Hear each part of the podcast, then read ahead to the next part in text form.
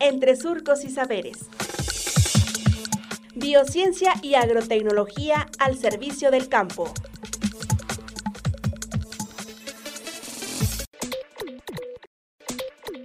Situación de la tecnología en la agricultura mexicana. Doctor Francisco Lara Viveros, Departamento de Biociencias y Agrotecnología del SICA.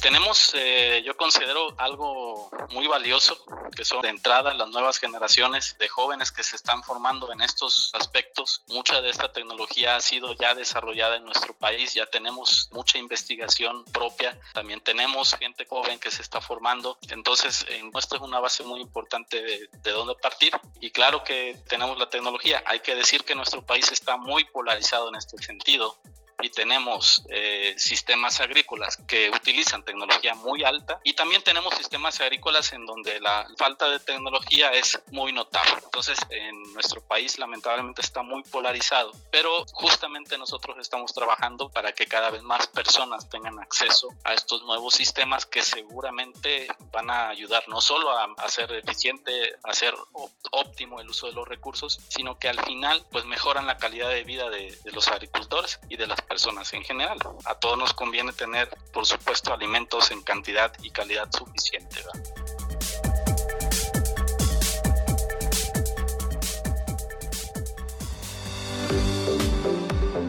Radio Universidad Agraria y el SICA presentaron Entre Surcos y Saberes. Hasta pronto.